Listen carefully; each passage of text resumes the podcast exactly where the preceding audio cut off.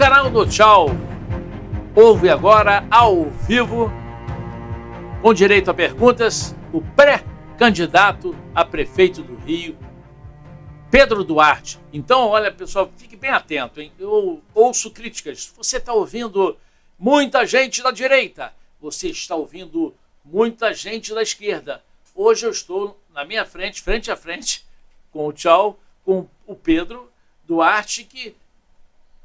Como é que você se identifica? Bom, boa noite, tchau. Prazer estar aqui. Agradeço pelo convite. É importante ouvir diferentes visões da cidade. Eu sou um cara de direita, isso para deixar claro aqui desde já. Né? Eu disputei eleições em movimento estudantil, centro acadêmico, diretório central de estudantes, que normalmente é dominado pela esquerda, e a minha visão era exatamente para vencer deles e fazer uma gestão que defenda a liberdade, os valores, que ao longo aqui da, da conversa a gente vai poder avançar. Mas ao mesmo tempo não gosto de, de radicalismo cego, aquela coisa é o meu lado está sempre certo e o outro lado está sempre errado. Eu sou um cara que dialogo, aprendo, converso, mas tenho convicções muito firmes. Perfeito. E olha, o canal do Tchau tem o patrocínio da Resolvida. Olha aí a Resolvida. A Resolvida, atenção empresário, se você tem dívidas, dívidas que você não consegue sanar, procure a Resolvida, que o seu problema está resolvido. Olha o telefone da Resolvida aí, gente. Vou até botar o óculos pela idade. Vamos lá. 99864 9264. Não deixe de procurar a Resolvida se você tem muitas dívidas. Mas, vereador, é, me diz o seguinte: por exemplo, uma situação que está acontecendo aqui e acontece em todo o Brasil, no Rio também, em todo o Brasil, é o extremismo, né? Como já tem essa. É, a porrada canta dos dois lados. Né? Ninguém consegue ser tranquilo, né? Claro. Até em reunião de família, às vezes é difícil, né? Você tem o é. um tio de um lado, o um tio do outro. Parece que é uma torcida, parece que é um Vasco e Flamengo, Isso. que é um Fla-Flu e não um debate da cidade. Agora, claro, as visões diferentes sobre o Brasil, de para onde o Brasil vai, né, são fundamentais. Eu sou um cara de uma convicção muito forte, por exemplo, de ser mais liberal na economia. O Brasil tem que ser aberto para o mundo. O empreendedor, quem é um comerciante, tem que ter menos burocracia, menos Estado no cangote. É, mas na hora que a gente traz aqui para a cidade do Rio de Janeiro, o que a população quer, na minha opinião, que o carioca quer, é solucionar o problema. É poder andar em paz, não demorar tanto tempo para chegar no trabalho, é não ter tanta taxa e tanta licença para poder abrir um negócio. E aí isso é de direita, isso é de esquerda, isso é de algum extremo. O cara quer a vida resolvida, quer poder viver em paz, ele e a família dele. Agora, a violência na cidade, no estado aqui do Rio, está muito grande, né? O maior problema, falo direto disso, e aí não tem como o prefeito né, lavar as mãos e dizer, ah, não tenho nada a ver com isso, isso é culpa do governador. Também é, mas isso é responsabilidade do governo federal, do governo estadual e da prefeitura. Afinal de contas, fala um pouco sobre essa questão. Até hoje eu estive lá na Assembleia Legislativa do Rio, eh, sobre esse caso da deputada Lucinha, que foi afastada por decisão judicial, mas os deputados agora vão levar ela direto, primeiro, pela a comissão né, de ética. E ela tem grampos telefônicos falando né, nas vans, vans da, da, da Zona Oeste, que a, a van da Zona Norte pode ir para. Ela fala com o miliciano isso, não, pode. Sim, e van é uma questão de prefeitura. Concorda? Perfeito. Boa parte da, das formas de financiamento porque o crime vive de dinheiro. Ele tem que comprar arma, ele tem que manter né, seus assalariados, as pessoas ganham salário dentro do crime organizado. Então tudo isso é dinheiro. Agora, da onde vem esse dinheiro? Claro, da venda de drogas, que todo mundo sabe, mas tem várias outras fontes, hoje em dia até valendo mais, dando mais dinheiro, mais grana do que as drogas. Vamos lá, quais são? Uma delas é a vans. As vans que sejam as clandestinas, sejam as legalizadas. E aí não surpreende a ninguém essa gravação telefônica, porque, infelizmente, em boa parte da cidade, as vans são dominadas né, pelo crime organizado, seja ele tráfico ou milícia. E quem tem a responsabilidade de fiscalizar, de acompanhar essas linhas, essas vans, de descredenciar e até proibir, é a Prefeitura do Rio de Janeiro. O outro lado são os loteamentos irregulares. Zona Oeste tem muito. O cara rouba um terreno, faz um condomínio de casas, faz prédios ilegais, vende para as pessoas e esse dinheiro vai para o crime organizado. E quem é que fiscaliza se um prédio é legal ou não é, que poderia demolir uma construção irregular? Prefeitura do Rio de Janeiro. Então, boa parte das formas que o crime usa para se financiar são responsabilidade de fiscalização da Prefeitura Municipal. É, eu estive na Musema domingo passado. Fui lá gravar com o Sargento Portugal. Né? Estive lá porque tinha creche da Prefeitura que levou bala. É, muros, é, prédios residenciais. E ali tá, ou seja, e ali é, são prédios e mais prédios construídos pelos milicianos. E não adianta, porque chegou no ponto, é, vereador, que não tem mais como é, derrubar. Sabia disso? Está muito grande, como é que derruba? Ah, inclusive alguns no passado chegaram a cair, levando à morte ah, pessoas. É então isso é. Muita gente olha e fala, ah, mas deixa como tá. É. Não teve acompanhamento de engenheiro.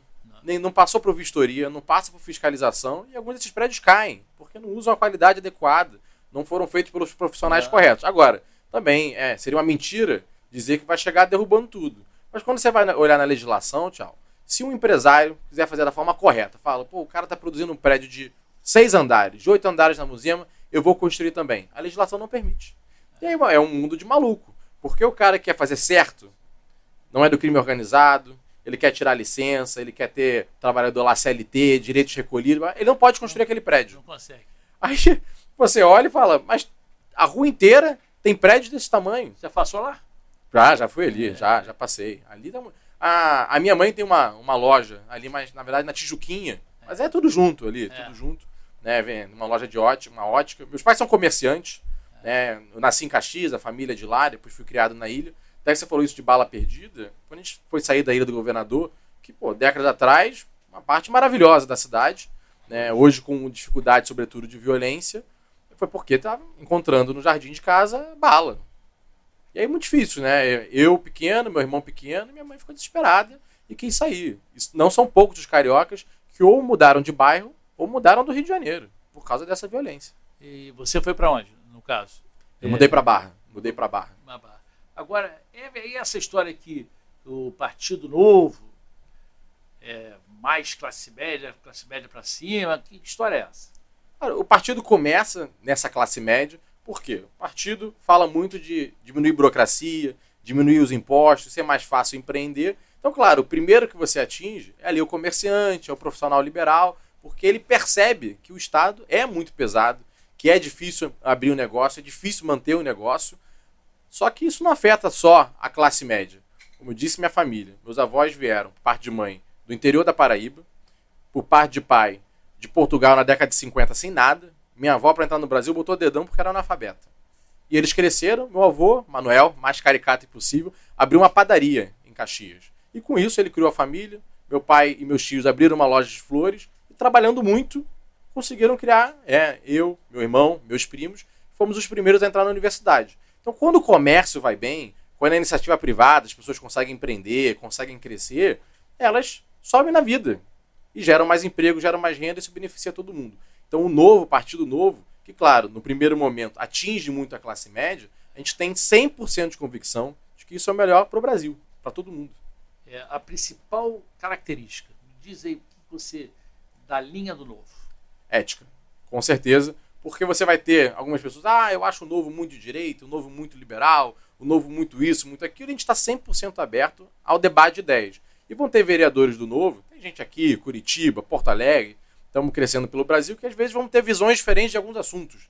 De segurança, eu tenho uma proposta A, outra pessoa acredita em B, mas você não vai encontrar nenhum deputado, vereador, político do novo envolvido em corrupção. Não tem. Não tem, não tem, porque a gente é muito chato com isso. Para a gente é o mínimo. A partir da ética, a gente começa a debater as ideias das pessoas. Vocês fazem uma devassa na vida do candidato? É. Sim, a gente, a gente chega, por exemplo, se a pessoa é ficha suja, nem filia. A gente tem um sistema né, um software que o partido contrata, do que a pessoa vai filiar, automaticamente faz uma checagem, nem, nem filia se tiver ficha suja. Ah, eu quero ser candidato. Aí é, é a checagem é ainda maior. Vai ver se tem processo, se tiver processo e não tiver condenação, mas vai lá e pergunta: olha, você não foi condenado ainda, todo mundo na vida tem direito de ser processado depois pode vencer, mas explica pra gente que processo foi esse. A gente viu uma matéria que te envolveu aqui numa denúncia, num problema. O que, que houve? Se a gente confiar na resposta, está bem explicado, a gente confia, a gente recebe. Se não confiar, fala, olha, desculpa, melhor aguardar a conclusão do seu processo para que você possa ser candidato pelo partido. Então, é, somos bem, bem chatos com isso, porque na realidade brasileira, tchau, você acompanhou aí muito tempo, tem que ser. Se você não tiver a barra lá em cima, é, os oportunistas entram. É, você é, tem 32 anos, quer dizer, foi um dos mais novos vereadores a assumir uma cadeira na Câmara, o mais novo ainda, por pouco, não é por pouco, 10 meses. foi o Siri, o vereador Siri. E, na verdade, é, você acha. Isso é questão de valor de família, né? Total, valor vem de família. É claro que ter boas amizades também, acredito muito isso, né? Quando você está numa cesta né, de bons frutos, você também continua sendo uma pessoa né, no caminho correto. E quem está do lado de, de, pessoas complicadas, como já diria o ditado, né, quem com porcos anda, farelo come. Ouço isso desde pequeno, que faz parte da criação familiar. Né? Tá andando com uma pessoa ali meio duvidosa, meu pai, minha mãe já vim falar, olha, se afasta, não vai por aí, essa pessoa é complicada. Então são os valores da família que desde pequeno eu ouço. É, graças a Deus a família cresceu fazendo tudo do jeito certo, não tem pagando os fornecedores em dia, pagando os trabalhadores em dia, sendo muito certo. E depois mantendo as amizades corretas, porque são as pessoas que você às vezes vai, vai fazer, pô, vou por aqui, vou por ali, a pessoa vai falar, cara, mantém firme, valores corretos, a gente vai estar aqui para te apoiar. Agora, Pedrão, coloca aí para mim, por favor, porque eu, uma, eu, acho que a estrela maior do Partido Novo é o governador de Minas Gerais, é, sem Zema. Dúvidas. Né? Sem, sem... sem dúvida, o tamanho de Minas Gerais, né? É. Segundo maior estado do Brasil. É, e ele te, anunciou agora recentemente, né? Anunciou, a gente vai botar na tela ali. Olha só. Minas Gerais, governador Zema suspende saidinha de presos durante o carnaval. Ou seja, o Zema está aí, a verdade é que são aqueles benefícios, né? benefícios das leis, e que o Zema lá em Minas, ele, ele, ele se joga duro. Durante o carnaval, a chance de ser assaltado, ou, quer dizer, achar ele, vão dizer, vão me lacrar. Não, mas que não, isso, obrigatoriamente o cara que vai ter direito ao benefício não vai assaltar. Eu sei, gente, eu estou dando uma pincelada, né? É, ele agiu assim. Perfeito. Você concorda? Primeiro, parabenizar o Zema, um orgulho do nosso partido, governador de Minas Gerais, reeleito no primeiro turno e tomando mais uma decisão correta. Esse caso das saidinhas, Chau, é um esculacho. Final do ano passado, para pegar o caso ali da Praia de Copacabana, do jovem que foi esfaqueado, esfaqueado, é, você vai ver o caso do, do, do, do criminoso, ele tinha passado por uma audiência de custódia e solto dois dias antes, um dia antes, nem isso, um é, dia antes. Foi preso sexta-noite, sábado de manhã já estava na rua. Exato, em 24 horas, 30 horas, é, eu até eu escrevi um artigo dizendo que aquele alvará de soltura da juíza, na verdade, foi uma sentença de morte daquele rapaz. E aí, quantas vezes ele tinha passado pela polícia? Várias, várias. E aí, saidinha, o policial de Minas Gerais, inclusive, até por isso esse tema está ainda mais quente né, no governo do Zema, o policial de Minas Gerais que foi assassinado por um bandido que estava se aproveitando dessa saidinha. Então, claro, quem vai resolver isso de vez são os deputados federais, essa mudança tem que estar no Congresso. O Zema está 100% correto de, do que está ao alcance dele, ele dá uma travada, mas o que nós precisamos é que o Congresso reveja urgentemente essa legislação federal, mas ao mesmo tempo, se como prefeito aqui do Rio, já foi várias vezes para Brasília falar do Galeão, falar de obras do PAC, tudo isso é muito importante está correto em ir lá, trazer recursos para o Rio de Janeiro, tentar. Agora, por que ele não vai no Congresso e fala, ó, essa questão da saidinha afeta o Rio de Janeiro? A falta de segurança afeta o Rio de Janeiro porque afasta turistas, porque leva embora emprego, porque leva embora renda, porque os cariocas estão indo embora da cidade. Não adianta o prefeito falar, ah, não, mas aí quem muda são os deputados federais. Mas por que você não vai lá cobrar isso? O prefeito não elegeu alguns deputados federais do partido dele, da base dele, secretários dele? Quantos estão hoje em Brasília, no Congresso, cobrando essa mudança? Eu não vejo. É, apenas um, na verdade, deputado federal pelo Rio na área de segurança, que seria Sargento Portugal, onde eu até fiz uma live com, com ele ah, lá perfeito. em Lamuzema. Mas digo exatamente, o prefeito, é. nos deputados que ele elegeu, ele não se move para isso. Isso afeta a cidade do Rio de Janeiro. Então nós precisamos de prefeitos, de governadores, que ainda que não sejam eles os legisladores, que eles elejam pessoas, apoiem pessoas e vão para Brasília cobrar que seja revisto coisas como essa da saidinha. E assim, em relação a essas praias, fins de semana, praias lotadas, e como é que você aborda esse assunto dos menores de comunidades mais carentes que vão em ônibus, vão às vezes em cima de ônibus para a Zona Sul, Copacabana, Barra, para a Zona Oeste, e acabam, né? A polícia tentou fazer uma e foi derrubada. Depois voltou, depois, nessa época mesmo que você está falando desse, desse, garoto. Levar para a delegacia sem. Ó, vamos lá, saber se você está com ficha suja ou não. Você concorda ou você acha que não é para levar porque é deputado do PSOL? É, o pessoal falou que não, que era racismo é, é, fazer isso. Absurda declaração do PSOL e também da Defensoria, salvo engano, e Ministério é. Público, daqueles que levaram isso a juíza e da juíza que deu a decisão impedindo isso. É, é, o caos, basta ver os vídeos. Copacabana vira uma selva, não só lá, outros bairros da cidade também. E a polícia precisa ter mecanismos para atuar. Ah, deixa o crime acontecer para então a polícia atuar. Você vê que é basicamente uma gangue, são é. 10, 15, 20 jovens andando juntos, e no vídeo você já percebe, quem já passou por isso andando do outro lado da rua, você olha e você fala: estão buscando um crime para cometer. E aí a pessoa vai lá, qual o seu documento? Ah, não, não tem documento. Por que você não anda com documento? Então a, a prefeitura, o governo do estado divulgando aos finais de semana para Copacabana, cobraremos documento das pessoas, não pode andar né, com faca, não pode andar com garrafa, não pode andar com tal, tal. Se você está com isso, meu amigo, você será encaminhado à delegacia, isso é 100% correto. Tem outras decisões até das linhas de ônibus, porque também, ah, vamos acabar com a linha de ônibus.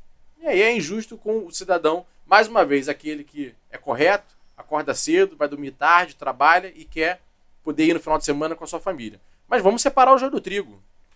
É, eu tive conversas com as empresas de ônibus, até do Rio Card, que faz administração, porque nessas linhas quem vai para cometer crime não usa Rio Card, porque não quer ser identificado. É. Paga em dinheiro. As linhas que têm mais crime, que são utilizadas para crime, têm mais pagamento em dinheiro. Então vamos fazer o seguinte: sábado e domingo é só com Rio Card identificado com CPF. Você pode entrar no aplicativo e no Rio Card botar o seu CPF. Só vai entrar nessa linha de ônibus quem usar Rio Card com CPF. Câmera, identificação facial. O cidadão de bem, quem não deve nada a ninguém, quem é correto, trabalhador, não vai falar. Eu uso o Rio Card, identifico meu CPF, não tem problema algum com reconhecimento facial, vou levar o documento, inclusive essa pessoa vai preferir, porque ela vai no ônibus mais calmo, ela vai ter mais segurança na praia. O que a gente não pode é prejudicar a pessoa correta por causa da ruim, mas também não pode, por causa dela, inviabilizar, né, paralisar o trabalho das forças de segurança. É, esse negócio da câmera também da identificação deu problema, né? Porque duas prisões que, na verdade, não, não eram as pessoas que eles achavam é, que claro, tem que trabalhar bem o software, mas as pessoas já foram presas em entrada de jogo, inclusive. Né? Eu é, gosto bastante de é. São Januário, Maracanã, e com reconhecimento facial, já tivemos pessoas que foram presas porque na partida houve o reconhecimento facial. Agora, claro, os erros são muito constrangedores, têm que ser evitados, mas também não pode, ah, então tira todo o reconhecimento facial. Pô, isso tem na fora, tem nos Estados Unidos, Europa, Japão, é um mecanismo fundamental é, de segurança. É, agora vamos para outro assunto também muito importante, que é a Guarda Municipal. A Guarda Municipal é, reclama, principalmente, eu trouxe aqui o Vitor Chaves, vice-presidente né, do sindicato, que ele quer andar armado e acha que é, a Secretaria de Ordem Pública está direcionando os guardas municipais apenas para combater os ambulantes de maneira violenta. Segundo ele. Sua opinião. Perfeito. A Guarda Municipal faz parte do sistema de segurança do Brasil. Tem lei federal sobre isso, já tem entendimento do judiciário. Então, apesar de algumas pessoas resistirem, a Guarda Municipal tem sim esse papel. E ela é armada em São Paulo, na maior parte das capitais brasileiras, não é? Uma ou duas. O Rio de Janeiro, que é a exceção, por não ter uma guarda municipal armada que eu defendo, ah, vamos armar então agora todos os guardas? Não, também não é assim, porque nem todos querem. Você dá a arma na mão de uma pessoa que não quer é um perigo e precisa da capacitação, do treinamento devido. Então vamos pegar quais são os guardas que querem. Ah, eu quero, eu quero. Então, beleza, vai ter um adicional, você vai andar com um armamento melhor, mas você vai passar por treinamento, vai ter avaliação periódica e, óbvio, o guarda armado não serve para ficar indo em cima de camelô. O guarda armado é para tomar conta da segurança das pessoas ajudar no patrulhamento, uma saída de escola, um estádio, por exemplo, que muitas vezes tem briga. Então, quais são os pontos que nós precisamos da Guarda Municipal Armada? E aí, dos que já estão lá dentro, aqueles que podem fazer esse papel e novos concursos, que é até melhor, porque entra pessoa, entra sangue novo, que vai passar pelo treinamento, e o último concurso da Guarda Municipal tem mais de 10 anos, Chal. 10 anos. Hoje, Infelizmente, temos uma guarda até envelhecida, com falta de estrutura, equipamentos ruins, inspetorias caindo aos pedaços, e de fato é difícil fazer um bom trabalho. Mas a guarda é fundamental. Mas por que, que não tem concurso? É, dinheiro? Falta dinheiro? Não, não falta dinheiro. Porque se eu for te elencar aqui, eu mesmo como vereador, que eu já denunciei de funcionário fantasmas, de núcleos com centenas de cargos, que não tinha ninguém trabalhando, programas esportivos que a prefeitura gastava no ano mais de 100 milhões de reais. E nós visitamos. Essa denúncia saiu em grandes portais da imprensa. Nenhum núcleo funcionava.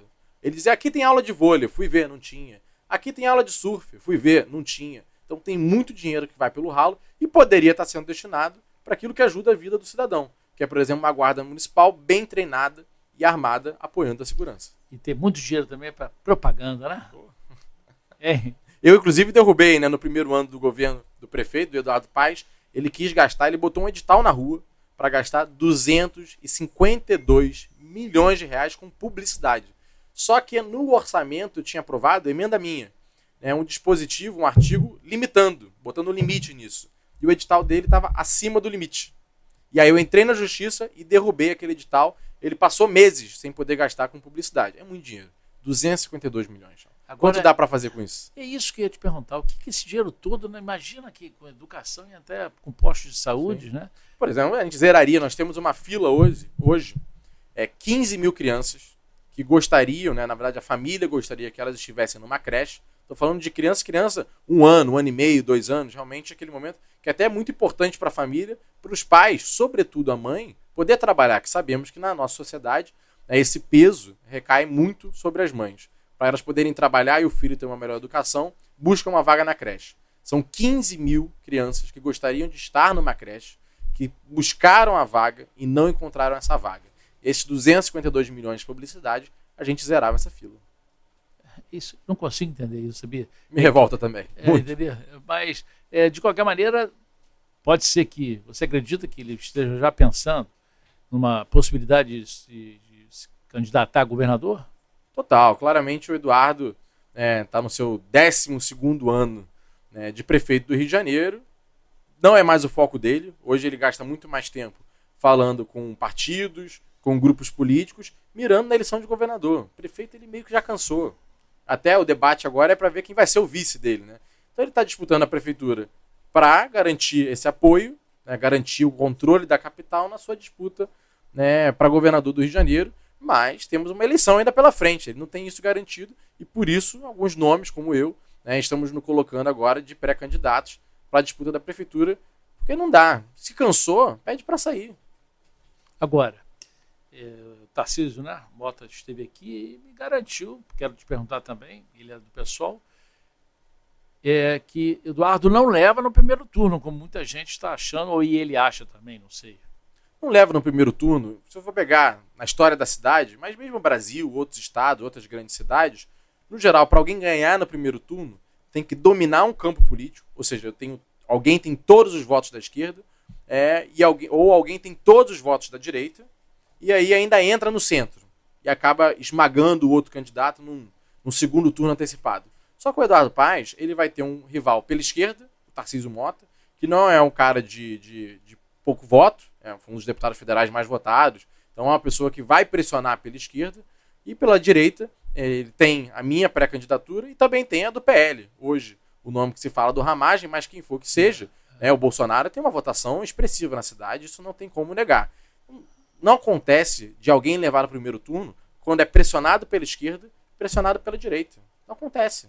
Para poder ganhar no primeiro turno, teria que dominar algum dos dois lados. E o Eduardo não domina. É, você acha que qual a principal falha dele, no caso, e que você não gostaria de repetir? Perfeito. É, essa, esse loteamento da prefeitura me, me irrita profundamente, porque eu acompanho muito o Diário Oficial, fico vendo os contratos, fico vendo quem é nomeado, secretários.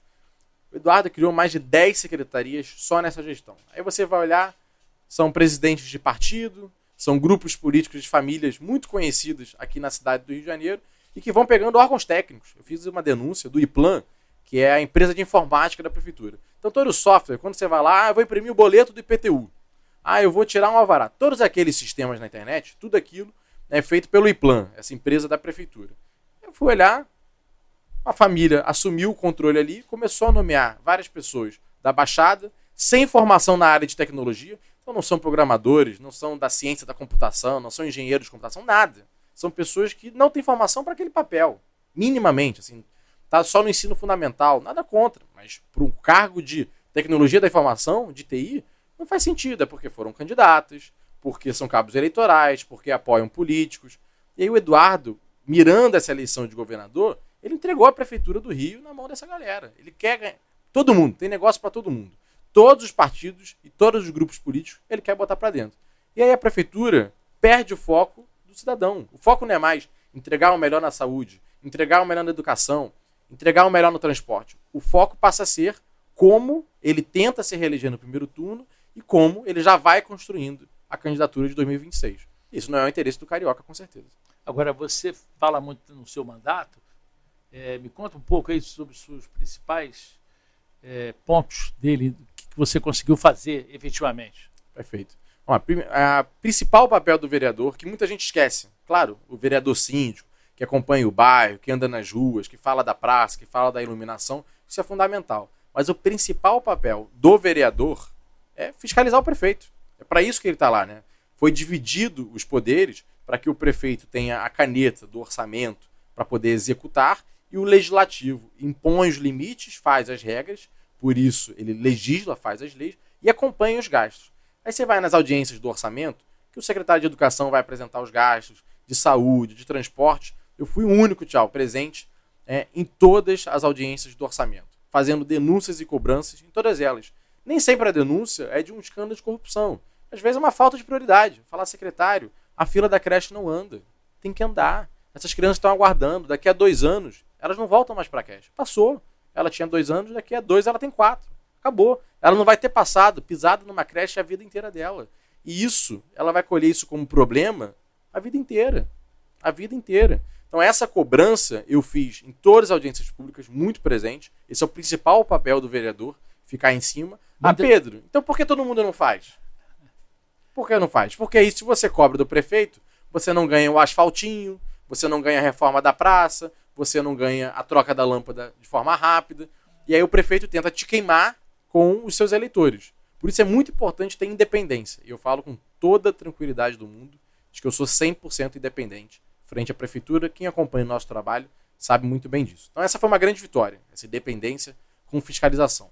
Outro lado são leis aprovadas. Eu, até pela história que eu comentei aqui da família, é, sempre defendi, acredito muito no comerciante, como uma pessoa, o pequeno comerciante sobretudo, como um cara fundamental para gerar emprego, gerar renda e prestar serviços. Né? Todo mundo quer poder ir no mercadinho, ter um preço bom, ter um mercado limpo, poder ir comprar, até no caso da família, poder comprar uma flor, levar para casa. Todo mundo quer ter bons serviços. E esses serviços são prestados por comerciantes.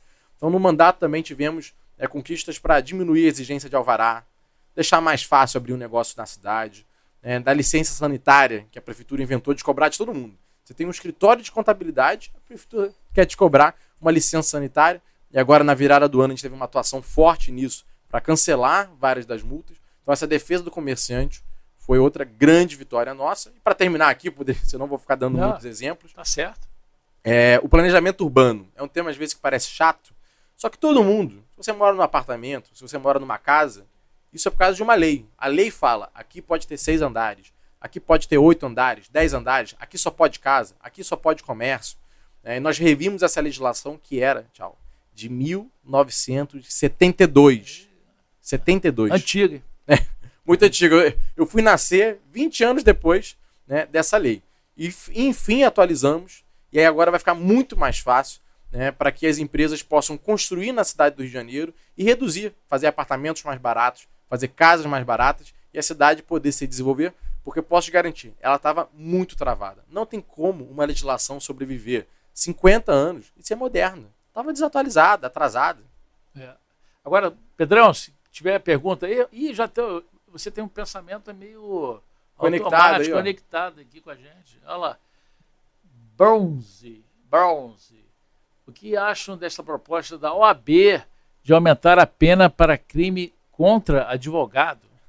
Eu sou advogado de formação, fiz, ah, fiz direito. Então foi baixo, a pergunta foi para você. É bom porque tem, tem o OAB. É. E sou contra que parece que trata o advogado como uma figura especial. É. Eu não gosto disso. Que, é. tem aquela figura do desacato. Né? Se você xingar um servidor público, tem uma pena maior do que se você xingar um cidadão comum. Por quê? O servidor público é especial.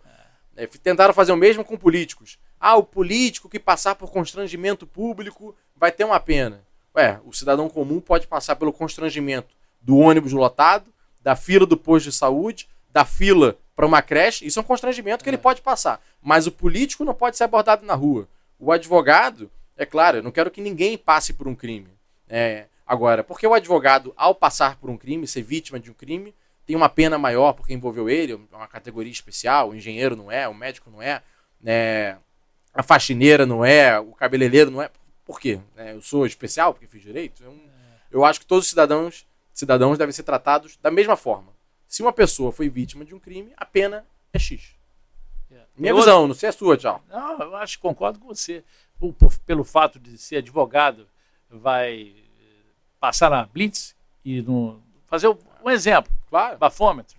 Vai, aí o bafômetro acusa, não, advogado vai embora. Passa é. na. Entendeu? A pena é menor. É, ou, ou, nesse caso, ali seca. Tem mais, Pedrão? Olha aí, mais, tem mais. MT, isso é misterioso. Né? É, tá. Qual a proposta para a guarda municipal? já perguntei, mas você explica melhor aí a questão da guarda municipal, que realmente é uma batalha. Por que, por que eu digo batalha? Porque cenas e mais cenas, né? A gente viu, já mostrei aqui no canal do Tchau, no meu Instagram, Eduardo Tchau, cenas e mais cenas né, da, da, da, violência que acaba se tornando, né? É, spray de pimenta, né? Sim. Na praia e uma coisa louca, né? O que, que você acha? a guarda municipal eu vejo que dividiria em duas principais. Uma guarda que anda armada e uma guarda que não anda armada.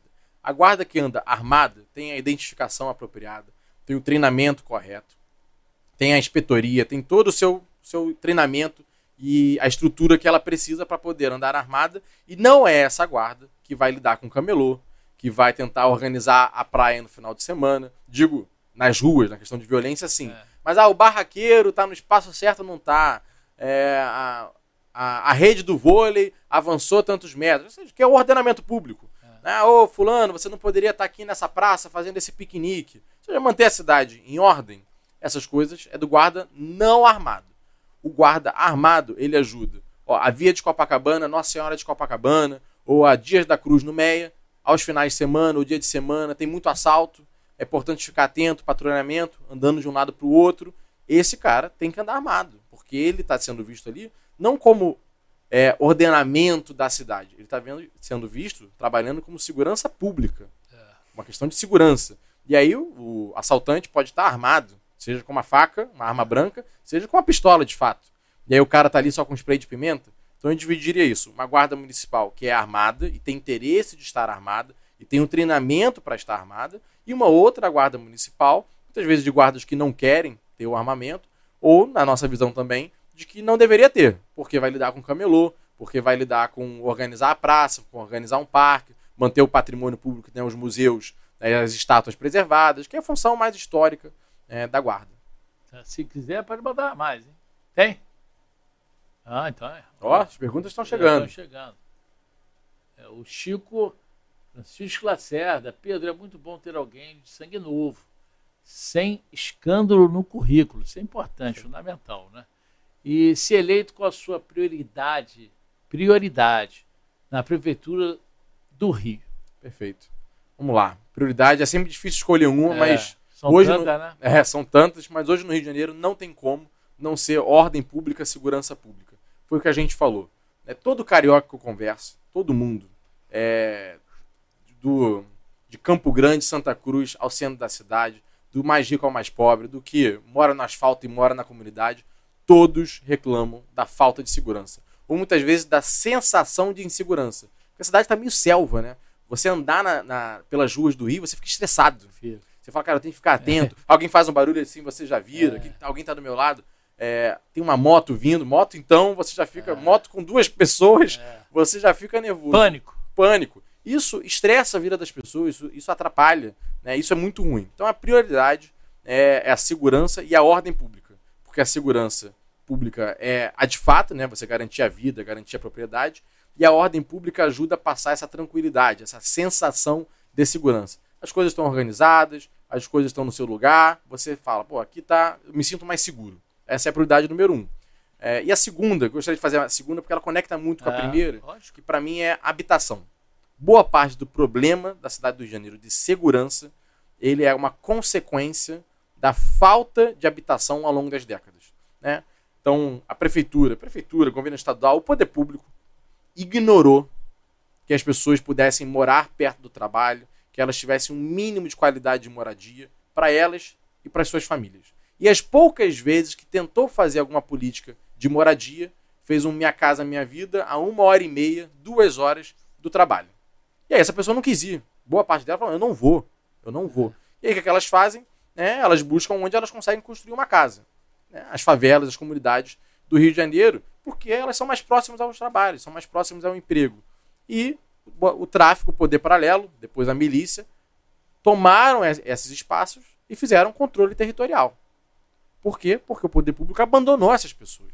Então eu acredito, por tudo que eu rodo a cidade do Rio de Janeiro, leio da história da nossa cidade, com habitação, com uma boa política de moradia, você ajuda a, a melhorar esse território, afastar o crime organizado e dar qualidade de vida para as pessoas. Agora, claro, com força policial, com todo o aparato da segurança. Só que a, a questão da moradia no Rio de Janeiro, ela é fundamental. Agora, e essa decisão da prefe- prefeitura de acabar com a feira de Acari? É necessária, necessária. Até fico surpreso. né, O Eduardo demorou 12 anos para descobrir que a feira de Acari, que a Robalto existe. É, e a Uruguaiana, ele esqueceu o que eu recebo tchau, de relato de pessoas que tiveram seus celulares roubados.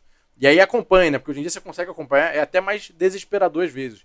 Que você vai na delegacia, você procura né, o poder público, você mostra, olha, meu celular tá na Uruguaiana. Fala, olha, aí não tem como eu entrar. Roubada. É inacreditável, né? Você fala, não, mas você é. Você é policial. Você não, não tem como. Olha, aí não tem como. A prefeitura sabe da existência da Uruguaiana. Então me pergunto se também não foi uma coisa midiática do, do prefeito, porque é ano de eleição. Mas a decisão em si é necessária, claro, mais uma vez, separando o joio do trigo, vendo quem lá é trabalhador, quem estava esforçando, tentando fazer o certo. Agora, não pode nessa, ah, tem alguns trabalhadores ali no meio, então não vou mexer na feira.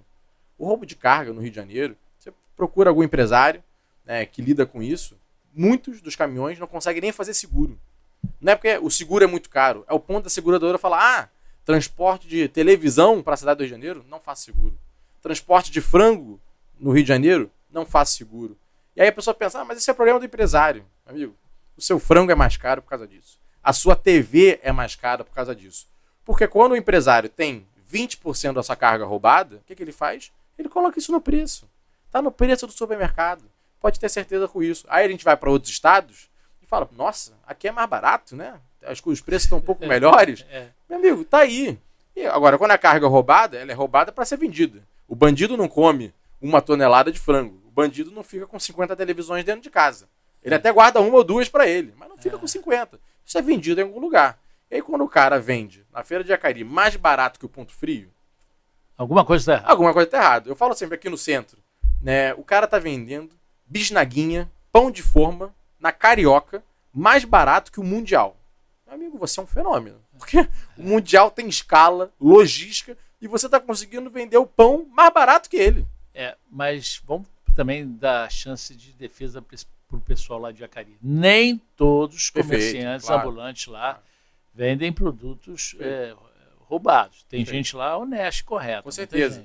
É separar o joio do trigo, é, meu amigo, parou. Quem foi interessado correto, busca a subprefeitura, busca a prefeitura, tá aqui a pessoa responsável, traz seus documentos, traz seus antecedentes, me apresenta quem você é, o que, é que você vende, onde você compra. Entende a história dessas pessoas. Que nem eu falei que o novo faz a sua checagem. Ó, você está validado, você vai ganhar. Na nova feira de Acari, que nós estamos reestruturando, você vai poder trabalhar. E eu vou ficar em cima. É. Agora, de qualquer maneira, é, roubo de carga de cigarro também, né? É uma loucura. Isso é uma loucura. Uma loucura. E é, é bizarro porque tem muito relatório mostrando Isso. que isso é, não é 10%. A gente está falando de 30%, 40%, 45% né, do cigarro que é vendido. Ele é fruto de carga roubada, né, ou, de, ou de, de tráfico. É, O poder público sabe disso, os relatórios estão aí, saem na mídia e continua. Ninguém faz nada. E ninguém faz nada. Isso, agora, De qualquer maneira, é, também não faz nada porque as leis são fracas. Muito. Muito. O Código Penal está ultrapassado já, praticamente. Demais. Furto, é, estelionato, isso parece que incentiva até o bandido a roubar mais. Concorda? 100%. A gente tem que atualizar a nossa lei penal, mas sobretudo, tchau, e aí Ah. até como advogado, a lei de processo penal. Eu vejo que muitas pessoas comemoram, ah, vai aumentar em dois anos é, a pena de por assassinato, vai aumentar em dois anos a pena por roubo. Tô dizendo que sou contra não, sou a favor da pena ser bem dura mesmo. Só que o maior problema do Brasil não é o tamanho da pena, é que o cara não cumpre a pena. Primeiro, quais cometeu o crime, quais são as chances de ir preso? Baixíssimas. A ampla maioria dos crimes no Brasil, né, eles não chegam ao resultado final de identificar aquele que cometeu o crime. Então o cara já pensa, meu amigo, a pena pode ser de 90 anos. Se a chance dele ser preso e condenado é de 5%, o cara já fala, meu amigo, pode ser 90, 100, 200 anos. O cara acha que não vai ser preso. Aí depois que ele é preso, aí começa o julgamento. Aí vem a audiência de custódia, aí vem primeira instância, aí vem segunda instância, aí vem terceira instância para quem tem dinheiro. Porque aí quem não tem dinheiro, ali na segunda pelo menos resolve porque não consegue bancar um advogado. Mas para quem tem dinheiro, crime do colarinho branco, corrupto, o cara leva o processo 8 anos, 12 anos, aí ficou idoso. Aí, ah, idoso, mas não pode, é prisão domiciliar. Aí, O não- É, que, não que você achou do- dessa história do Dino, né? Diminuir a gravidade né, do, do furto dos Não telefones. tem como. né? Não, não tem como ficar diminuindo isso. Que nem o Lula, aquela da É. a cervejinha. Ah, é a cerveja. Não tem É. como. O, o roubo, porque além da pena, ele tem que ser tratado na sociedade com, com a gravidade que é.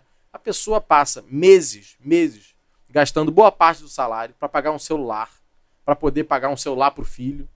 E aí tá aquela parcela suada, todo mês vindo, todo mês, todo mês. E aí o cara é roubado no ponto de ônibus. Cara, isso é de uma dor. De uma dor. Porque até. Quem tem dinheiro, bem ou mal, fala, ah, meu Deus, foi assaltado, etc. Mas no dia seguinte vai, vai no shopping e compra outro. Quem sofre mais com isso é o mais pobre. Que passa um ano, dois anos pagando aquela parcela. E não tem a condição de no dia seguinte, ah, fui roubado para comprar outro celular. A pessoa fala, cara, o que, que eu faço agora? Como é que eu respondo? Como é que eu vou vender minha quentinha que eu vendia pelo WhatsApp? É desesperador. E aí não dá pra ficar essa coisa de, não, mas o crime tem que entender a realidade dele. 99% das pessoas que estão numa comunidade, que estão numa favela, que não tiveram chance na vida, não optaram pelo roubo. Optaram por trabalhar, por fazer um comércio, por abrir um MEI, tentar fazer algum jeito para levar o dinheiro para casa. 1%, infelizmente, optou pelo roubo. E aí quando se generaliza, ah, é porque a pessoa não teve chance na vida. Meu amigo, a ampla maioria das pessoas que não tiveram uma chance da vida não foram pro roubo. É, é verdade. Tá, por exemplo, aqui está me ligando o pessoal do Segurança Presente. Foi uma boa alternativa para a cidade, né? Né? Foi, foi. Ajuda, né? No Ajuda, com certeza. A grande dificuldade é assim como foi com a UPP, que você acompanhou muito de perto no passado. Você faz uma, funciona super bem. Aí você faz duas, faz três, faz quatro, funcionam bem. Por quê? Tem estrutura, tem acompanhamento, tem recurso. E aí quando a população fala, pô, esse programa é bacana, É. aí todo mundo começa a pedir pro seu bairro. E aí quando você vê, você tem 30 seguranças presentes, 40, vira um orçamento enorme é, e vai perdendo eficiência. Porque passa a virar palanque eleitoral e não mais uma política de segurança. Então hoje o que você mais vai ver é vereador inaugurando segurança presente. Nós conseguimos o segurança presente aqui para o nosso bairro, etc. Aí o bairro do lado não tem. Então, a segurança ela tem que ser vista como um sistema bom para todo mundo. Senão, o Meyer tem segurança presente e o Caxambi não tem. É, mas não, não há homens para isso. Exato. Entendeu? Não há. Exato. Agora, aqui a gente está mostrando aqui. olha, e mais uma pergunta. Kiko Cupelo. Pedro, carnaval de rua. O que fazer para liberar os blocos do mon- monopólio da Ambev? Já botou na conta da Ambev.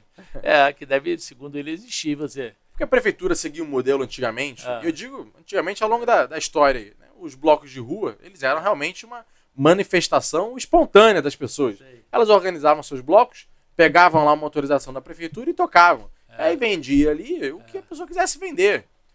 Depois a prefeitura, eu entendo até para começar a financiar essa estrutura que é muito cara, pegou esses grandes patrocinadores, é, como a Ambev, que patrocina é, o Carnaval da cidade do Rio de Janeiro há bastante tempo. É. Só que aí começou a ir nos blocos que tinham a sua liberdade, falando, não, você só pode vender Ambev. Aí você, Não, mas eu quero vender outra coisa. Eu só quero fazer meu bloco e vender outra Não, não, não. Outra cerveja. Você é obrigado a vender a da Ambev. Então esse é o monopólio que ele está falando. O que a prefeitura tem que equacionar em, em diálogo com os blocos de rua, é porque você ter um patrocinador que banca a estrutura do carnaval também é muito bom.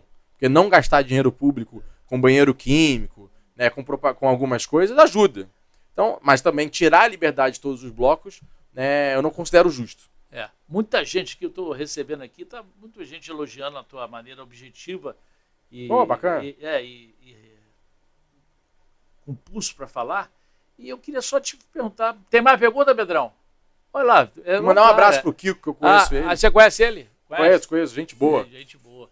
Chico mandou de novo. Pedro, qual é o seu planejamento? E é, boa pergunta.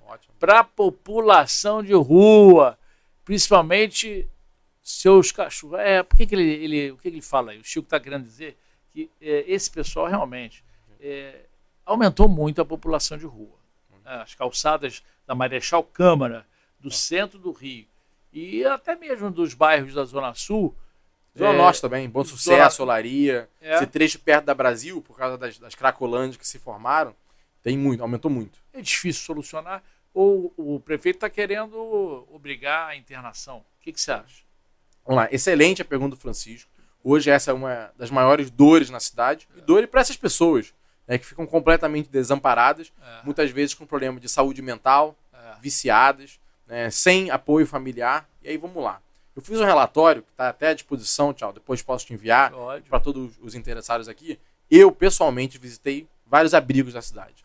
E fiz denúncias que saíram também na, na grande imprensa. Ah, né? Eu fui, por exemplo, a um em Antares, uma unidade de reabilitação, um abrigo. É, vamos lá. Tinha barata, barata na, na comida andando. Eu tenho um vídeo disso. Barata andando na comida. É, o freezer, onde seria a câmara gelada, estava quebrado. Então a carne, o chão, empapado de sangue, a carne derretendo, estragando. Né? O chuveiro não tinha água quente e não tinha nem o chuveiro. Era o cano saindo direto. Pingava, tinha ca- cama. Ou essa cama tá vazia? Não, é porque essa cama tá caindo, caindo chuva. Quando chove, cai nela. Mas tem gente dormindo a um metro dali. Chão molhado. É, outros, recebi relatos né, de abrigados, que são as pessoas que estão nos abrigos, que tiveram seus documentos roubados. Porque no, o armário completamente quebrado. E os documentos somem. Então, assim, uma situação é, de completo abandono. Abandono. Abandono total. E aí o prefeito vem falar da internação compulsória, que eu concordo que é necessária muitas vezes. Só que você vê que é demagogia, é papo furado dele. Eu já levei isso para ele, estudando a legislação. Você só pode fazer a internação compulsória, que é chamada na verdade de involuntária, mas é compulsória, tem que ter um laudo médico. Aí eu fui na secretaria que faz é, assistência social, faz as abo- abordagens nas ruas. Ou seja, vai falar com essas pessoas, vai fazer o diagnóstico né, de madrugada. E essas equipes não têm médicos. Então, se essas equipes não têm médicos, elas não podem ter os laudos. Se não tem os laudos, ninguém vai internado. Então o prefeito fica dizendo: não, eu não posso fazer a internação, a lei me proíbe. Não, eu li a lei. A lei diz que pode, com laudo médico. Agora, se você não coloca médico na equipe, você não consegue fazer a internação. E aí você interna para botar no abrigo que o cara vai comer comida que passou inseto, que não tem. Eu fiz essa pergunta também. No último ano, quantas pessoas saíram daqui empregadas? Quantos cursos de capacitação, de profissionalização tem dentro desse abrigo? Zero. Aí o cara enrola, né? Eu, amigo, quantas pessoas que passaram por aqui no último ano conseguiram algum emprego? Zero. Tudo no papel, não tem acompanhamento nenhum. É o trabalho porco da prefeitura, que eu sou muito objetivo, porque eu falo porque eu vi. Não é porque eu, eu ouvi falar. Eu fui nos abrigos, visitei o aparato, né? E posso afirmar um trabalho porco da assistência social e um absoluto desrespeito com essas pessoas. Tem muita pessoa né, errada no meio da população de rua? Tem. Agora, também tem muita gente ali né, que tem problemas de saúde mental, de vício e que merecem o apoio da sociedade. É, tem o batalhão de Botafogo, né, eu moro ali perto, é, faz muita revista à população de rua. É muita faca apreendida, Muita. muita tesoura, muito objeto cortante. Ou seja, no meio disso tudo, eles aproveitam para roubar esse pessoal de Botafogo, Flamengo, Sim. Catete, Glória. Então é, a mancha criminal vai para lá. Vai, quer dizer, É, se mistura ali no meio né, das pessoas. acho que essas promessas aí são muito eleitorais, não? não?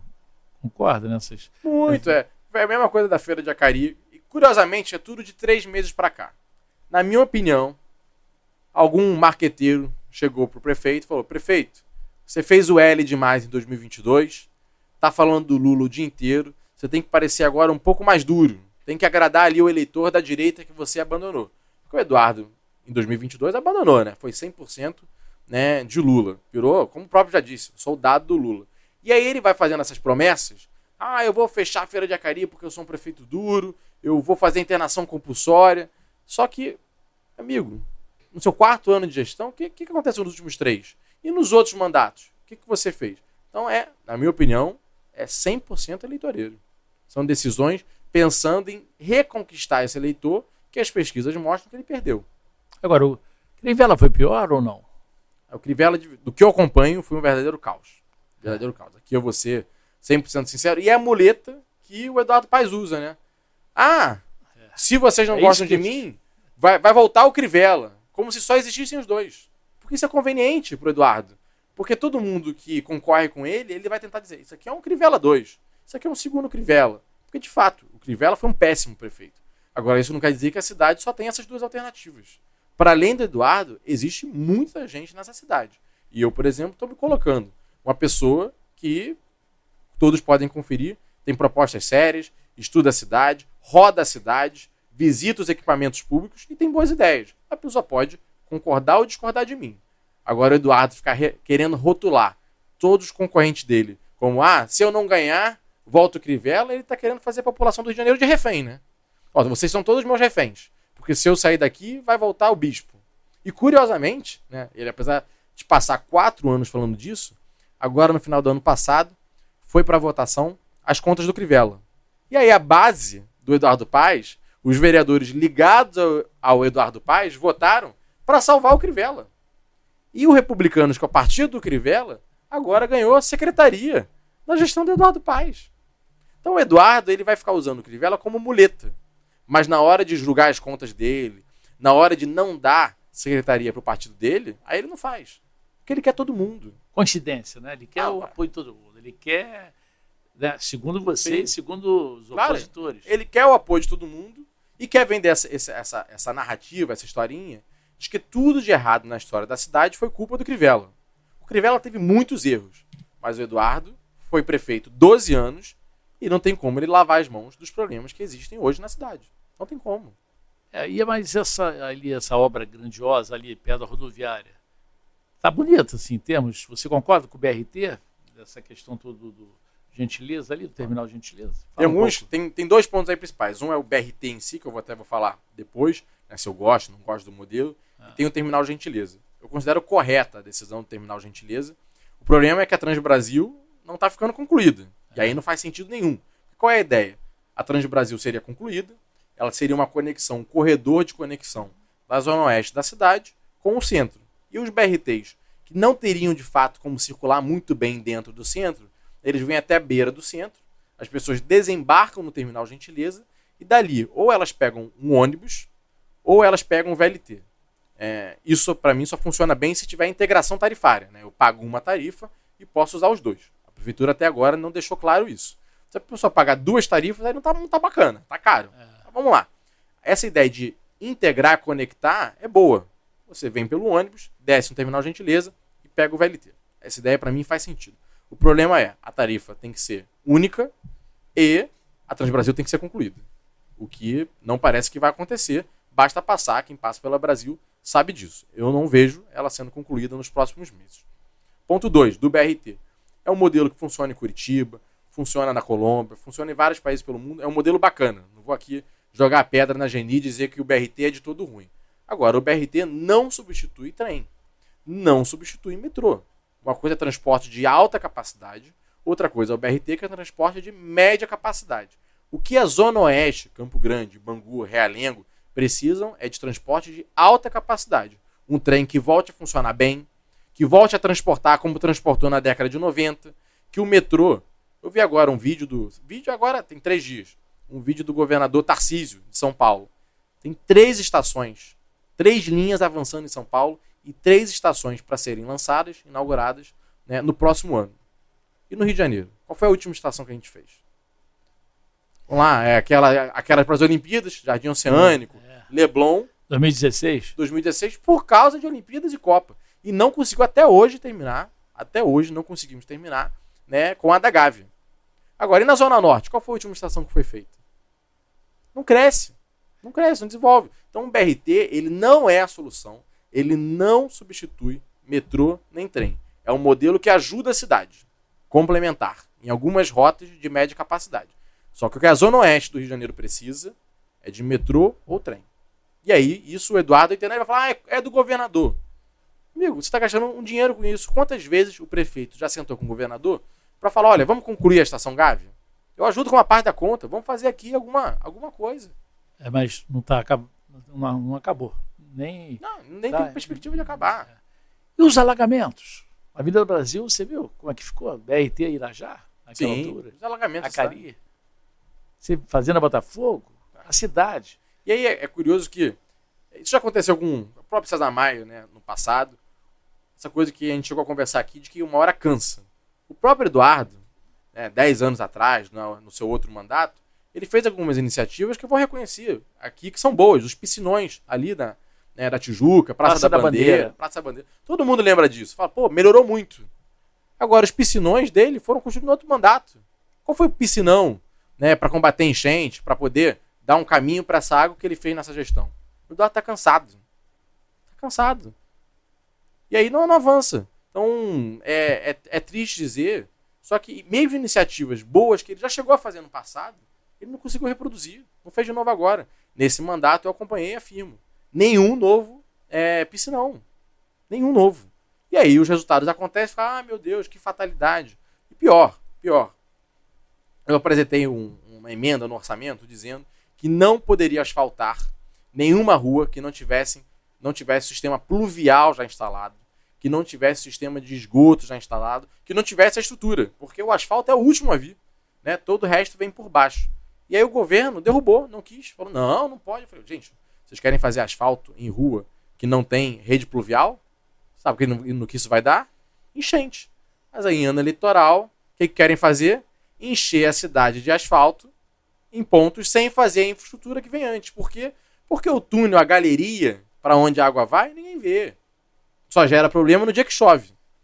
Mas a- o bacana é que você anunciar que vai asfaltar a rua. Pode ser mais caro fazer a galeria pluvial, fazer a drenagem, fazer tudo certinho. É mais caro, é óbvio. Só que, no longo prazo, a população vê o resultado. O asfalto é, fica bonito, hein? Pintadinho de branco as faixas, amarelo. Fica seis meses assim, né? Depois É, já começa a soltar. é, e, e teve aquele o drama. Mais uma pergunta. Gabriela Boy. Conhece? Conheço, conheço. É. Pedro, já tem o meu voto. Ainda bem, não é, Pedro? Gostei. Quero saber como vai ser a estratégia para as pessoas te conhecerem. Isso é importante, né? Porque ainda, a população ainda não te conhece tanto. O, o- quantos votos você teve há quatro anos? 10 mil. 10 10.069. 69. E você já pensou com os seus parqueteiros aí o que fazer? Então, perfeito. Primeiro agradecer a Gabriela aí pela confiança. Lembrando que pela legislação eleitoral ainda estamos em fase de pré-campanha. Pré, nós estamos- pré, pré-campanha. pré-campanha. Não estamos Pré-candidato. falando de voto, estamos nos apresentando e discutindo a cidade. Sempre bom né, esclarecer esse ponto. Né, E com relação à estratégia de, de ser mais conhecido, eu falo sempre, Thiago, que não é uma corrida de, de 50 metros, não é uma corrida de 100 metros rasos. Né, eu já venho nessa, eu disputei a eleição 2016, disputei a eleição 2018, antes de ser eleito vereador. né, fiz movimento estudantil, fui de centro acadêmico, fui diretório central de estudantes. Eu não estou aqui para fazer é, promessa que não tem como realizar, para vender ilusão, para enganar as pessoas. Eu estou aqui para dizer as verdades, dizer o que eu acredito. E eu posso estar errado. Muitas vezes né, eu reflito, debato com as pessoas e estou 100% aberto a isso. É, então não vou para aquela estratégia do, do tudo ou nada, de, de sair prometendo ilusões, porque isso a vida cobra. E depois quem vai parecer o falso, quem vai parecer um mentiroso, rapidamente as pessoas percebem isso. Então o que eu venho fazendo é apresentando minhas ideias, falando minha visão de cidade, rodando a cidade inteira. Hoje, né, até cheguei no limite aqui no laço para nossa gravação e peço desculpa por isso, né, porque eu estava na comunidade de Santa Luzia, em Vargem Grande, conversando com pessoas, falando sobre o Rio de Janeiro, sobre as dificuldades que tem lá, até disso, né, de rede pluvial, não chega água de forma formal, né? e a concessionária fica aqui já a chamada para iguar, dá atenção para essas pessoas, né? e de pouco em pouco, de grão em grão, é, é, a gente vai ganhando a confiança das pessoas sem divulgar mentira, sem fazer promessa mentirosa, com compromisso e com verdade. Agora, você está usando o seu carro ou não usa? É, o carro oficial da Câmara? Não, não uso o carro oficial da Câmara. É, não uso o auxílio combustível que tem de mil litros de gasolina por mês, que é uma, uma loucura. Acho que nem taxista gasta isso. Né? E falo abertamente, já falei disso outras vezes. Muitas vezes gera estresse com meus colegas. Mas você mais uma vez claro. É um absurdo a forma como o auxílio gasolina né, existe. Não vou aqui negar. Ah, Pedro, mas e quando você faz viagens de. Pô, por causa do trabalho, talvez fosse válido? Eu concordo, talvez fosse válido. Mas no modelo que tem transparência, que tem governança, que não é, é o que é hoje. Hoje eu não me sinto né, confortável com o modelo que existe. Então eu renuncio a isso de auxílio oficial. Né? Eu ando muito de trem, é, ando muito de metrô, ando muito de ônibus, BRT, tenho uma bicicleta que eu circulo também, meu trajeto diário, casa-trabalho, faço de bicicleta, uso é, Uber, uso táxi, né? às vezes estou de carro, eu rodo a cidade dos mais diferentes caminhos. Ah, não tem? Você não usa o carro da Câmara? Não, não uso. Não uso. Oh, que coisa. A população não tem essa, essa, esse privilégio que eu vou ter. Exatamente. Vamos lá, então, mais uma pergunta aí. Jaime Soares dos Santos Júnior. Pedro, como revitalizar e dar o devido cuidado? Boa pergunta, é, Jaime, boa pergunta, porque hoje eu estive lá no centro, por exemplo, é, passando pelas ruas principais lá da, da LERJ também, né? É, tudo abandonado, muito pedinte. É, cuidado com o centro do Rio. Boa pergunta, Jaime. E aí, como botar? Porque a pandemia ajudou, mas. O que a gente mais vê é aquela placa de aluga ou vende. No centro da cidade são ruas inteiras, aluga ou vende, aluga ou vende, aluga ou vende. Né? E aí tem várias frentes, não tem né, bala de prata. Ah, isso aqui sozinho vai resolver o centro. Não, são várias medidas para resolver o centro do Rio de Janeiro. Algumas delas é levar é, moradia para o centro do Rio, que mais pessoas possam morar no centro da cidade. E aí na Câmara Municipal, eu fui muito ativo nisso, nós aprovamos legislação para que seja mais interessante para a construtora mudar o prédio de comercial para residencial. Porque as pessoas passam a morar ali, aí elas tomam café da manhã ali, compram no mercado ali, é, saem para jantar ali, passam a viver naquele bairro e aí o bairro vai ganhando vida. Isso ajuda muito o comércio, inclusive. Se for pensar o comércio no centro, ele muitas vezes não vende sábado, não vende domingo, não vende de noite e com home office, sexta-feira já é capenga. E aí imagina você manter um restaurante que funciona de segunda a quinta no almoço, sexta, sábado, domingo, fecha. É uma conta muito difícil. Com pessoas morando, isso ajuda muito. Outro ponto que a gente falou aqui, ordem pública. Cara, Uruguaiana é um grande mercado a céu aberto. E aí como é que você vai ter uma loja formal que paga IPTU, que paga CLT, que paga taxa de vigilância sanitária de roupa, quando na sua frente tem uma pessoa vendendo roupa. Quando na Casa Pedro, na frente dela, estão vendendo nozes. Eu, todo respeito com uma pessoa que quer trabalhar, que quer levar o, o dinheiro para dentro de casa, poder né, bancar a família, mas a gente também não pode matar o comércio deixando a selva acontecer. É, meu estende uma toalha aí e vende o que você quiser. Na frente de uma ótica, vender óculos. Isso é esculacho. Yeah. Então vamos organizar, como o César Maia fez no passado, quando ele criou a Uruguaiana. O problema é que depois não teve a fiscalização, o acompanhamento devido. Mas a ideia é, ó, você quer ser ambulante, quer vender as coisas, aqui nesse espaço, com essas regras, com esse horário e essas pessoas cadastradas. Mas não pode ser um, ah, quem quiser, estende a toalha e faz. Porque aí o comércio formal vai morrendo e vai virando um caos. É, você vê, eu tive na Câmara conversando com você, né? Sim. Eu tô rodando, hein, gente? Repórter, lugar de repórter na rua, notícia não espera. Então eu. Água. É, é, eu, eu estive é, durante a semana conversando com. Lá na, fui fazer o convite pessoalmente ao vereador Pedro e passei ali na esquina, gostaria de ter um, ter um joelhozinho, né? Aqui, italiano é o joelho que fala aqui no Rio. aqui é joelho, aqui é, é joelho. É, lá em Niterói, italiano, minha terra é, é italiano. Então, aí eu passei ali, tem ali um, um restaurantezinho bom ali na esquerda. E tem um prédio residencial. Você viu que fez, foi uma obra que fizeram vi, ali? Vi. Você sabe qual é, né? Sim, sim. Estavam vendendo mais, mais perto da, da rua do, Na QG Senador Dantas, não é isso? É, exatamente, perto do QG da PM ali. É, é isso mesmo, Senador Dantas. É, fizeram uma, como se fosse um residencial, né? um estúdio, né? Com Exato, vários. estúdio. Não é isso? É isso, que, é isso que você está propondo? Seria mais? Porque você tem o quê? Um- muitos metros quadrados vazios, É, vazios, muitos. sem interesse comercial, e aí você essa- esses lugares podem virar residências. Ah, Pedro, mas o que, que se faz com relação a isso? Tchau, durante mais de 30 anos foi proibido, por lei, fazer residencial, moradia, no centro da cidade. Da década de 60 até a década de 90, proibido, porque o governo falou, não, eu não quero que pessoas morem no centro.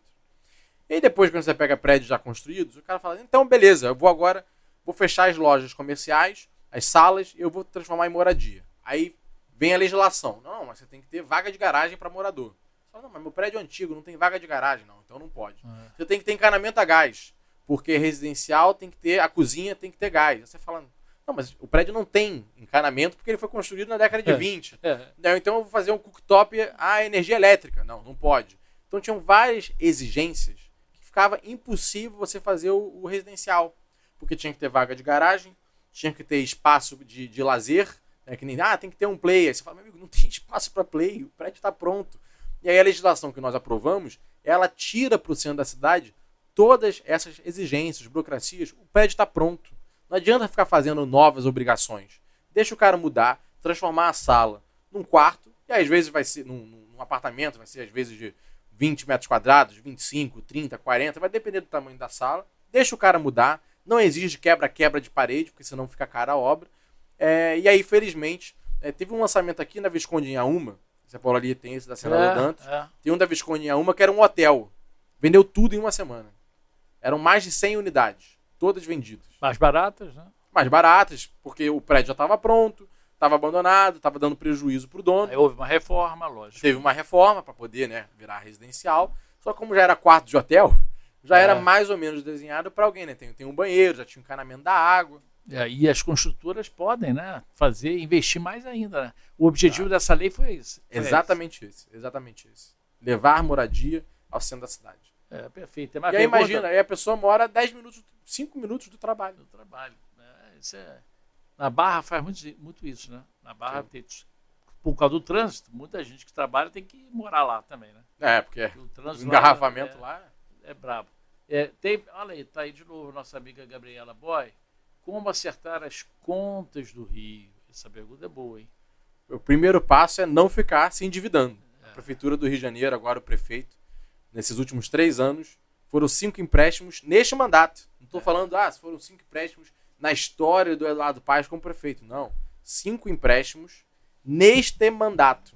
E aí tem empréstimo em dólar, inclusive, com bancos internacionais, tem empréstimo com Caixa Econômica Federal. O que mais teve é empréstimo. Então, o primeiro passo para botar as contas em dias é não ter novas dívidas, não pegar novos empréstimos né, e honrar os pagamentos em dia. A prefeitura, você vai conversar com o fornecedor, atrasa pagamento, tem dívidas passadas que não quita, não resolve. E aí tudo isso, o próximo fornecedor vai cobrar mais caro. Vai falar, pô, eu já ouvi falar que a prefeitura não paga dia, que ela dá calote, que ela faz um parcelamento obrigatório. A prefeitura fez isso, ela fez um parcelamento obrigatório. Ela falou, verdade, te devo um milhão, mas vou pagar ao longo de 10 anos. Passou na Câmara, eu votei contra. Isso é um esculacho com o fornecedor, né? A prefeitura vai ficar em total descrédito, vai aparecer um caloteiro e para caloteiro é mais caro. Então, primeiro, não é verdade? O comerciante, o padeiro sabe disso, né? É Para caloteiro é mais caro. Então, a prefeitura do Rio, o primeiro passo para é, acertar as contas é gerir bem o dinheiro, né? Fazer os pagamentos certinhos, ter bom nome na praça e não ficar se endividando. Você tem uma equipe assim, nessa área econômica boa? Já pensa em nomes? Eu tenho, eu tenho uma equipe boa já lá pelo gabinete, tanto quem entra no meu site, quem vê os nossos posicionamentos, eu sou o mais chato do orçamento. né? eu tenho um assessor que trabalhou na Secretaria de Fazenda de Alagoas, um cara super qualificado, veio para o processo seletivo, tchau. outro ponto que eu nem citei aqui, né? Ah, boa parte da minha equipe vem para o processo seletivo, né? arquiteto, economista, contador, de tudo, pessoas, advogados, pessoas qualificadas, não é? Meu primo, meu amigo de infância, zero isso, zero isso, está todo no meu site. Quem for no meu site tem lá o currículo de cada um, qual é, onde a pessoa estudou, o que que ela fez na vida, a experiência, com uma boa equipe. E aí as pessoas ficam, nossa Pedro, você encontra tanta coisa no orçamento, se você tiver as pessoas certas, e aí felizmente eu tenho várias que têm nos ajudado muito né, formular boas ideias, a pensar a cidade do Rio, pode ter certeza que nossa equipe, seja para o que for, é sempre das melhores. Mas você falou uma coisa que empréstimo em dólar? Como assim? É porque o Banco Interamericano, é, tem, você tem empréstimo via BID, BIRD, que são esses bancos internacionais, né, e prefeituras, como a Prefeitura do Rio de Janeiro, podem pedir empréstimo lá. Tem que passar pelo Senado, tem até um, o, o Pacheco lendo esse empréstimo né, da Prefeitura do Rio de Janeiro, e por isso foi um empréstimo em dólar. E aí tem que ficar de olho no câmbio, porque se o câmbio vai, vai para mal, você, sua dívida explode. Isso aconteceu até no governo do, do Cabral Pezão. Parte das dívidas do Rio de Janeiro eram em dólar, e aí quando veio a crise de 2014 e 2015, e o dólar explodiu, a dívida que era de X virou de 2X. É. Porque está atrelado ao câmbio. É. Agora, tem mais, tem mais pergunta? Tem mais. Não para a galera está gostando. Está gostando do, do. Olha só, Ana Maria. Precisamos de uma atenção especial para a saúde, sim. É, educação, perfeito. Transporte público. E para os animais. Olha, Ana Maria, desses assuntos aí, o único que nós não falamos foi os animais. Concorda? Pedro? Exatamente. É, saúde, educação e transporte, na minha opinião, tem a questão da segurança, né? A primeira, porque sem segurança a educação não funciona, porque a escola fecha. E são vários dias letivos né, de aula que as nossas crianças perdem por causa da insegurança, da falta de segurança. O transporte, a pessoa vai pegar um ônibus e é assaltada no meio da Avenida Brasil, ou está num tiroteio tem que se jogar no chão. Quantos cariocas já não passaram por isso? Né? Então, sem segurança não tem nada disso. Então, segurança é o primeiro. E aí vem, claro, que todo cidadão vai cobrar de uma prefeitura, que é saúde, educação, transporte. A pauta animal vem crescendo cada vez mais, até com famílias menores, as pessoas também com questões de solidão, sozinhas em casas, né, têm tido mais cachorros, mais gatos. É, e o poder público tem que dar uma atenção a isso, mas sempre tendo uma noção de que o cobertor é curto, o orçamento é apertado né? E nós temos, por exemplo, hoje vagas de creche a serem abertas. Então a pauta animal, claro, tem que ter uma atenção, tem que ter um carinho, mas sabendo medir o quanto de orçamento dá para colocar e muito foco naquilo que é que prejudica a cidade. Então, doenças, zoonoses, animais espalhados, muitas vezes até que abrem lixos de, de madrugada, né? E a, a, a rua fica toda suja, fica uma bagunça, porque são animais que são deixados de lado, são abandonados, né? E está na rua, é de responsabilidade do poder público. E os casos de dengue Nossa. aumentaram, hein? Muito, muito. Uma epidemia, né? O que tem aí alguns problemas. O primeiro deles, essa, essa bagunça do governo federal com relação à distribuição das vacinas, né? a demora, a má logística. É, e aí, lamentar muito com relação a isso, a incompetência do governo federal em conduzir esse assunto. E também aqui na ponta, é, parece que o governante, eu vou lembrar, Tchau, certamente lembra muito bem, quando ali, segundo ou terceiro mandato de César Maia, que também teve uma grande epidemia de dengue, acho que 2005, 2006, né, isso ficou muito no imaginário das pessoas, né, e aí o poder público dava atenção. O poder público adora fazer isso, né? Quando o tema está quente, ele foca, coloca orçamento, 100% atenção. Depois que a coisa já não está mais na capa do jornal, deixa de lado. Só que a cidade do Rio tem que entender que a dengue precisa de atenção todos os anos, porque é da nossa realidade de Mata Atlântica, de cidade arborizada, a gente tem muito mosquito. E não vai deixar de ter mosquito. Então a atenção com a dengue, ainda naqueles anos que a gente melhore, pô, tá mais estável, etc., não pode deixar essa peteca cair. Porque se der mole, a dengue volta por causa das condições do Rio de Janeiro. Você se vacinou a favor da vacina da Covid? Sou a favor da vacina da Covid, né, me vacinei.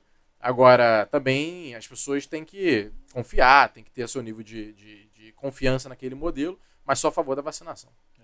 É, mudando de assunto, é, uma coisa que você chegou a citar, é a iluminação ruim da cidade das árvores. Muita árvore em vários lugares, né? Você tem que tenta ver lá se consegue aquela praia de Botafogo é uma escuridão, ó. Você já passou ali? Já, já, já. Eu moro ali perto. Né? É, você sabe que tem muito assalto ali, por mais que o comandante de batalhão lá coloque viaturas, viaturas, é, de vez em quando explode um assalto ali em frente ao Botafogo Praia Shopping. É muita árvore. E tem pouca iluminação. E aí a pessoa muitas vezes vai culpar a árvore, tira a árvore. É. O problema é que não tem poda. Porque se a é. árvore tiver uma, tiver uma copa né, lá em cima, que ela, ela tiver menos, a poda tiver em dia, a luz passa. Só que o problema é que a prefeitura não faz a poda, ou demora uma vida para fazer a poda. É. Tem poste piscando, o que mais tem na cidade. É. Todo lugar eu passo numa rua de frente, os postes estão piscando, é poste que apaga. Tá muito ruim. Hoje é uma concessão, a Smart Luz.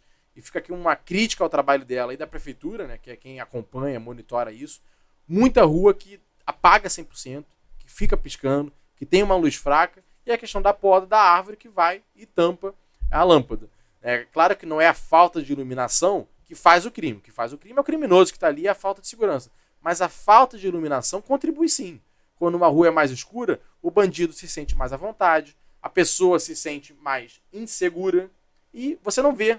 Porque o que dá muita sensação de segurança, você fala, ah, tem alguém me vendo, eu vejo alguém, então você está andando e fala, as pessoas estão me vendo. Se alguém me assaltar, alguém vai me ver. E aí no escuro, meu amigo, beco escuro é, é receita, é sopinha pro assalto. É, sopinha. Aí, Pedrão, tem? Tem mais, não adianta. Quando o papo é bom, É. quando a conversa está fluindo, é pergunta atrás de pergunta, e o Amorim Xiaomi, Xia, não, Xiaomi. É o- Celular, né? é. É uma marca. É, ganha na disputa como será o seu diálogo com o governo estadual né, e federal. A população não pode sofrer por causa de brigas políticas. É. Então eu tenho minha, minha posição com relação ao governo federal, falo sempre disso. Minha posição com relação ao governo municipal, ao governo estadual. Só que tem que saber separar as coisas. Uma coisa é o embate político, outra coisa é gestão. Na hora de construir uma escola, na hora de conseguir recursos para uma obra, captar dinheiro para combater enchente, para reformar um hospital, tem que ter diálogo do poder público municipal, estadual e federal. A pessoa, na hora de votar, ela não votou para eleger um guerreiro combatente né, que vai ficar brigando com os outros governos. Ela, na minha visão, ela vota para ter os seus problemas resolvidos. E aí, se o prefeito é de direita, o governador foi de esquerda e o presidente ficou de esquerda, é, foi, a- foi o resultado que deu. Passado, passou a urna, esses três têm que conversar e entregar o resultado. E na hora da eleição, eles vão lá cair na porrada. Faz pá, política é isso. Mas não pode ficar. Eu não falo com o governador porque ele não é do meu partido. Meu amigo, o cidadão quer o problema resolvido. Senta lá e conversa com o cara. Senta lá e resolve. Aí eu não apareço do lado dele no anúncio. Se ele botou dinheiro e você botou dinheiro, os dois vão aparecer no anúncio. Porque é assim que funciona. Agora essa birra, pra mim, não dá. É, o Zema estava sendo convencido e eu acho que acabou aceitando, né? Participar de um encontro com Lula, né? Um lançamento para essa semana ainda ou não? Eu não acompanho essa parte, mas É. do que eu acompanho do Zema, quando tem investimento do governo federal, se tem uma coisa conjunta, ele, no geral, ele participa porque é investimento que ele leva para Minas Gerais e ele não tem briga com, com relação a isso. É, eu fico pensando aqui, quando estou ouvindo os candidatos, é, eu me lembro que eu estava um dia na, na eleição passada para governador, a outra, né? A outra, quando Cláudio Castro é candidato a vice no, na- no Witzel, né? E o Witzel aparecia como um dos últimos, um dos últimos do Witzel. E ele aproveitou e falou para mim, em Madureira, eu vou ganhar essa eleição, tchau. Eu falei, cara, cara, como é que pode falar um negócio desse, né? E acabou ganhando porque ele foi na onda do Bolsonaro também, né? Ganhou, é um- é estado, né?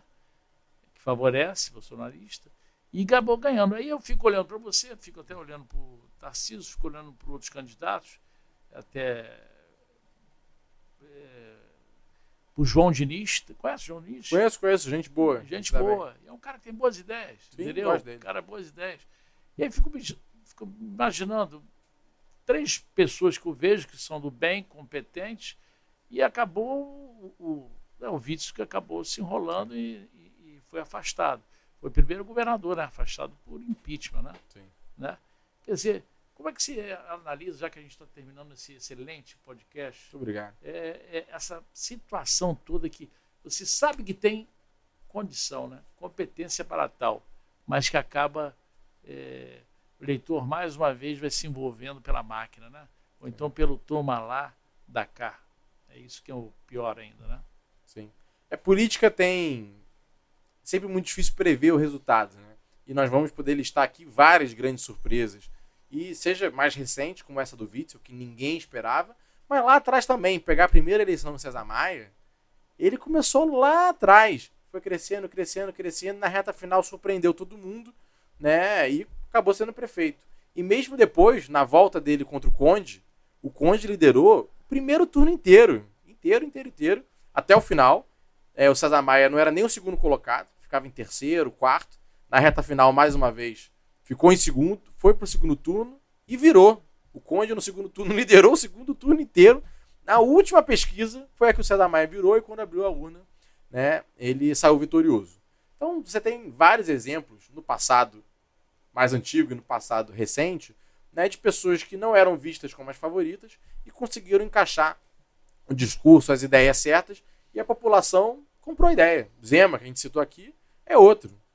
Aparecia atrás nas pesquisas, engatou e foi para frente. Agora, pode parecer clichê, mas quem, quem não arrisca não petisca. Quem não coloca o nome, certamente não tem chance de eleger.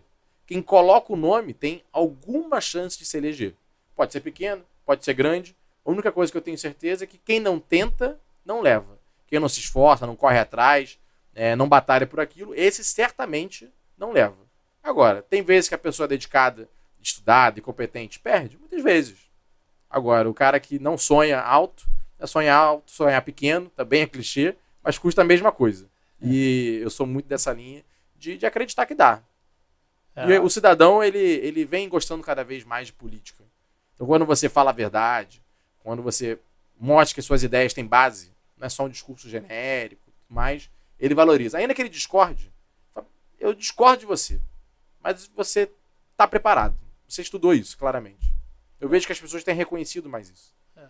Agora, antes de fazer a última pergunta para o meu convidado do canal do Tchau, o candidato, pré-candidato à Prefeitura do Rio, Partido Novo, Pedro Duarte, eu vou chamar meu, meu anunciante, meu grande amigo Rogério, que é a Resolvida, aquela empresa resolvida que resolve, hein, Rogério? Todos, todas as dívidas dos grandes empresários de Niterói, Rio de Janeiro, tem problema com dívida, eu acho que não precisa nem ser grande empresário. Pode ser um empresário normal, uma pessoa física, entendeu? Um empresário mediano. O problema é dívida no banco, né? Olha, com essa pandemia, você viu o centro do Rio como está. Como é que deve ter pessoal com, com dívida lá? Então, ah, no telefone aí do, dessa empresa do Rogério, vou botar o óculos especial aqui. 99864 9264. Perfeito. Pedro Duarte, você olhando para essa câmera, é a câmera da verdade, você acredita realmente que possa mexer com essa eleição aí do Rio de Janeiro para a prefeitura? Acredito 100% nisso, tchau. Não fosse, não estava envolvido, não tinha feito um lançamento com mais de 650 pessoas, sem ônibus pago, sem lanchinho, sem pão com mortadela, com base nas pessoas que acreditam nas nossas ideias. É, mas política não é só sobre vitória e derrota. Política é sobre, claro, para poder fazer aquilo que a gente acredita, aquilo que a gente defende, tem que ter a vitória nas urnas. Mas subir o nível do debate, cobrar dos outros candidatos, dos outros pré-candidatos, né, debater as ideias, questionar, é, chamar o cidadão para participar mais, isso também é um papel fundamental que os pré-candidatos têm que ter. E eu tenho a certeza de que eu tenho muito a contribuir agora para a disputa de 2024 e que eu represento uma parcela da população que está cansada, que está indignada com essa quantidade absurda de privilégios, com essa roubalheira, com essa falta de competência. Tenho certeza que muitas das pessoas concordam comigo e que vão se sentir representadas naquilo não só que a gente fala, mas que a gente faz e fez ao longo dos últimos anos. É, o teu nome tem que chegar, o teu rosto, não só participando aqui, como claro. de outros programas, tem que chegar para a pessoa ouvir né, você falando a tua voz, né? Você não acha importante isso? Estivemos essa semana em dois programas de rádio, né, estaremos na semana que vem em outros. Estamos correndo, claro que é, é, um desafio, porque muita, muita gente grande controla a parte né, da imprensa da cidade, infelizmente. Mas eu queria agradecer a todas as pessoas que vêm nos abrindo a porta, incluindo, incluindo você, tchau. Muito obrigado aí pela, pela oportunidade de estar aqui conversando com você, que é uma referência na área né, do jornalismo, sobretudo da segurança pública. Muito obrigado. De verdade, precisamos de mais pessoas assim no Rio de Janeiro. Boa sorte. Muito obrigado. Valeu. Agradeço. Tchau. Tchau.